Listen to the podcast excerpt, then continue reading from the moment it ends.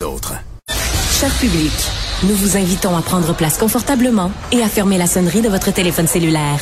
En cas d'incident, veuillez repérer les sorties de secours les plus près de vous. Bon divertissement. Un, deux, un, deux. OK, c'est bon, on peut y aller. Sophie Durocher. Elle met en scène les arts, la culture et la société pour vous offrir la meilleure représentation radio. Sophie Durocher. Tout un spectacle radiophonique.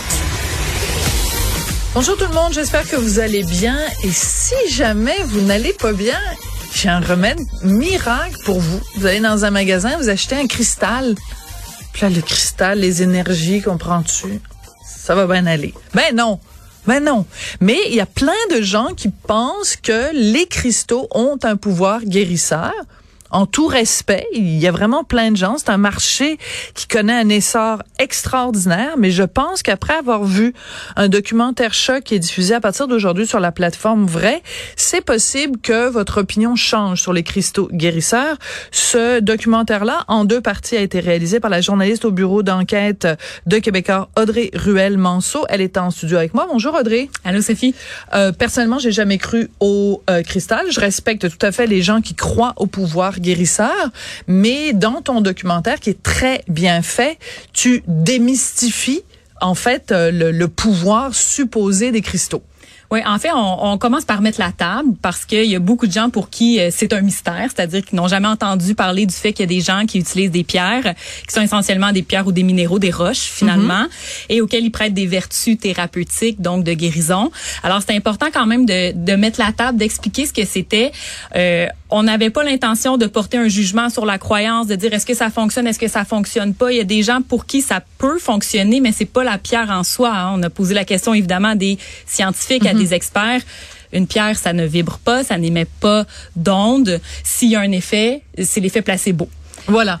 Par contre, vous avez, tu dis, on porte pas de jugement, c'est un fait, mais en même temps, il y a une maison d'édition ici au Québec qui publie des livres, une maison de Trois-Rivières, si je me trompe pas. Et dans Richelieu, juste pour la Saint-Jean, oui, ouais. voilà.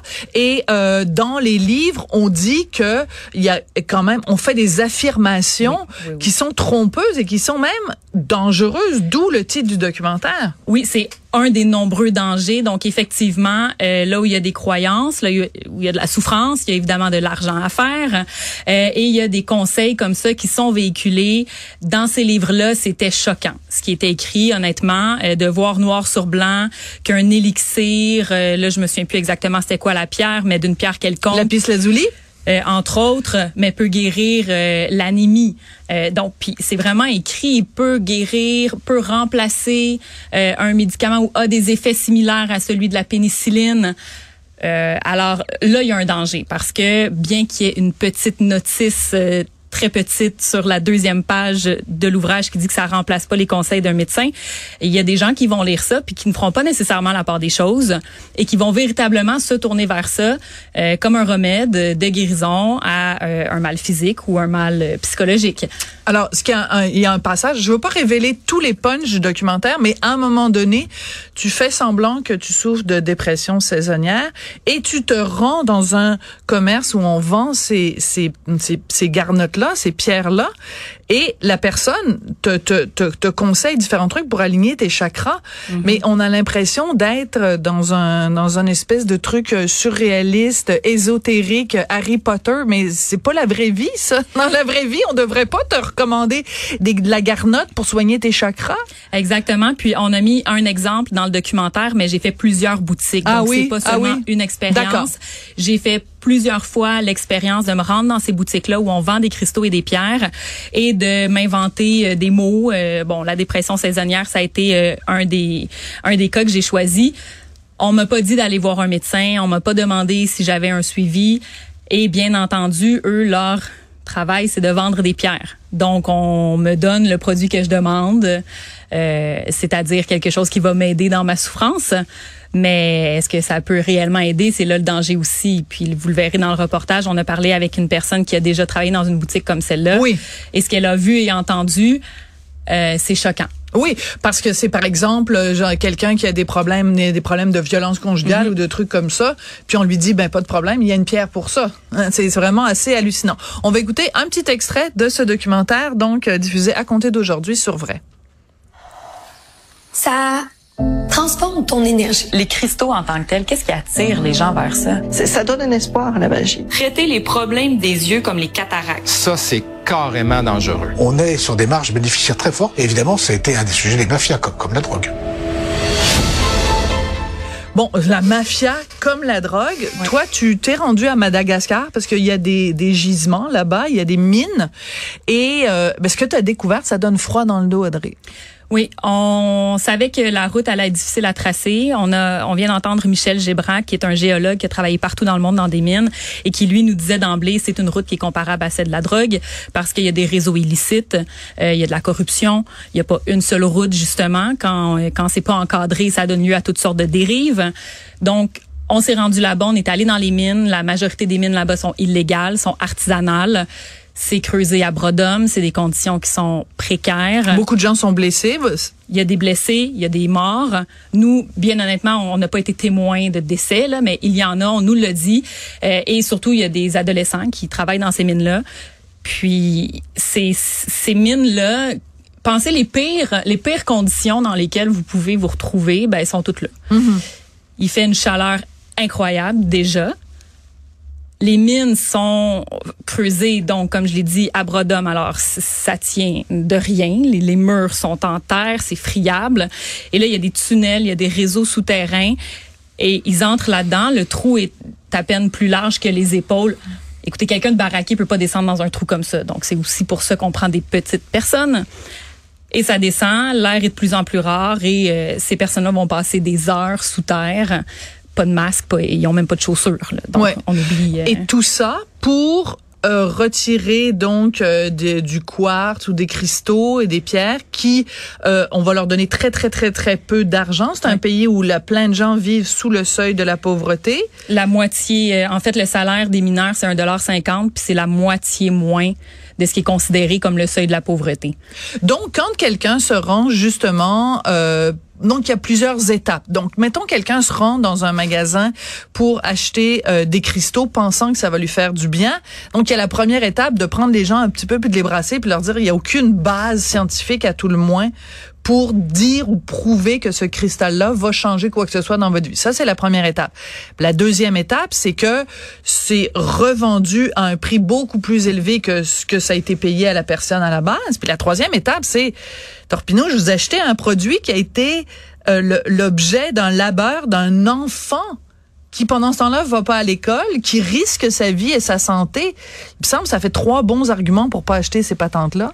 Oui, puis c'est surtout euh, la dualité entre les idées. C'est que Oui. les gens qui vont se tourner vers ces pierres-là, ceux qui y croient, c'est pour la bonne énergie de la pierre. Ah, très bien vu. C'est pour les vibrations, c'est pour l'énergie qu'elle contient et qu'elle va transmettre. Donc, c'est ce qu'on nous a expliqué.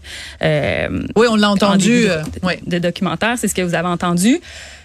Alors, s'ils se tournent vers ces pierres-là pour leurs bonnes énergies, nous, on se demande si, effectivement, admettons qu'elles en avaient des énergies, quand on voit d'où elles proviennent, est-ce que ces énergies-là peuvent être si positives?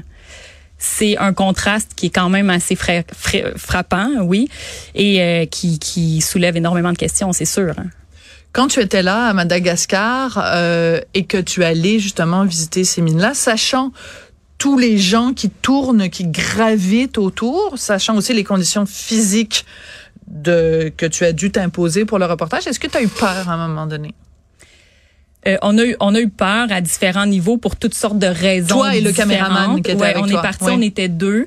Donc moi et mon co-réalisateur qui est également directeur photo et vidéaste, euh, Joris Cotin, on était les deux là-bas. On avait ce qu'on appelle un fixer. Tous les journalistes qui partent à l'étranger Mm-hmm. ont une personne sur place qui est un contact qui euh, qui organise les entrevues, le travail terrain et tout ça.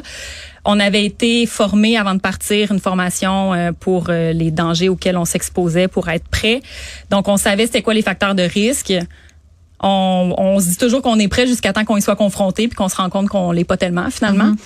Euh, on a eu peur de de, de pas réussir, de pas se rendre. Vous allez le voir dans les épisodes, les embûches ont été inattendues.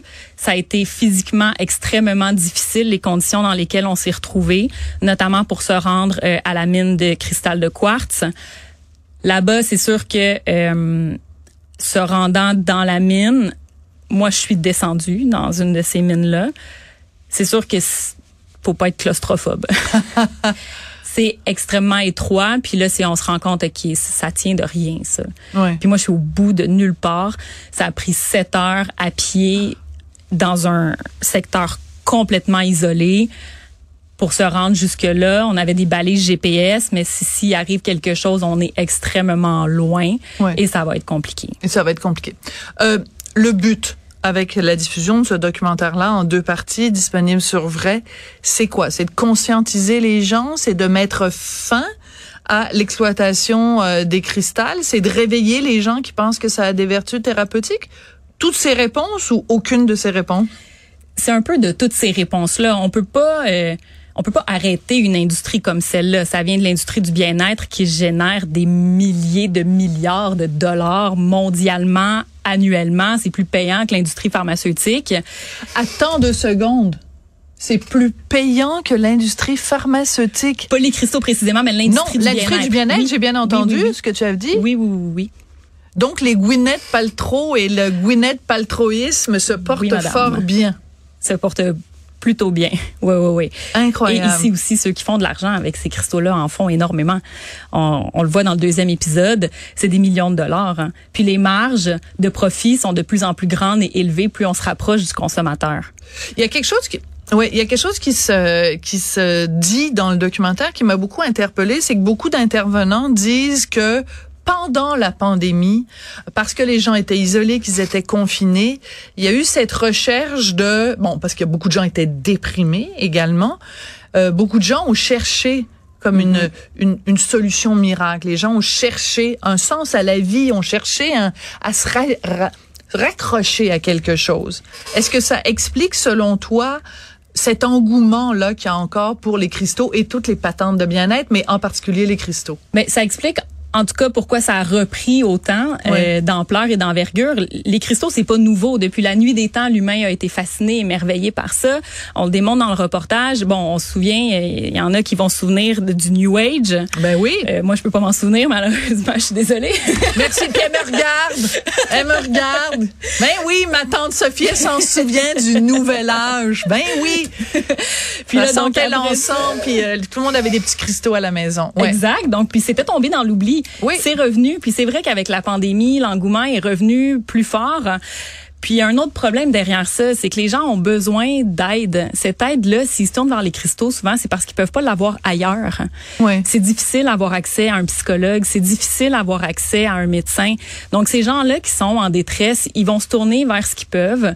Puis ça, c'est devenu une des solutions. Des fois qui Oui. peut être temporaire, des fois qui va prendre beaucoup trop de place et c'est là qu'il y a des dangers pour le consommateur aussi. C'est qu'il y en a qui vont se jeter là-dedans et qui vont oublier tout le reste et qui vont y croire mordicus et qui ne vont pas se traiter pour vrai. Une dernière question, qui est peut-être la question la plus importante. Quand tu as pris les petits cristaux là, pour enseigner, en, enligner tes chakras, as-tu vu une différence? Écoute, moi, mes chakras vont très bien. Ils ont été mis à l'épreuve durant la dernière année. Euh, je pense qu'en fait, euh, Non, mais t'as remarqué aucun effet, là. Je veux dire, on est d'accord que c'est comme si tu avais pris euh, du gravier sur le, le coin de la rue puis tu te les, les étais mis. euh, Oh, Écoute, tu veux pas te comme- prononcer? non, mais je veux dire, moi, j'ai pas, euh, je fais pas partie des gens qui vont croire nécessairement aux cristaux. Je veux pas porter de jugement sur ceux que ça peut aider dans une certaine mesure. Euh, L'idée, de toute façon, du documentaire n'est pas de rire de ces gens-là. non, c'est ça. C'est d'essayer de, de faire. C'est le bureau d'enquête. Donc, faisons enquête sur est-ce qu'il y a une preuve scientifique à ça euh, et surtout d'où ça provient et dans quel contexte c'est produit. Parce que si on parle justement des diamants, euh, tu sais, des gens qui euh, qui portent plus des diamants parce qu'ils veulent, euh, parce que c'est pas produit de façon éthique, la viande, la même chose. Ben, posons-nous aussi la question pour les cristaux et la réponse est dans le documentaire. Mais je peux vous dire que ça soulève énormément de questions euh, morales et surtout quand on voit des enfants euh, qui sont en train de risquer leur vie pour que nous on ait de la petite garnotte pour se mettre sur les chakras. J'avoue que c'est assez inquiétant. Audrey Ruel Manceau, merci beaucoup d'être venue nous Sophie, parler puis euh, bon parler. bon courage pour la suite des choses. Merci. Merci.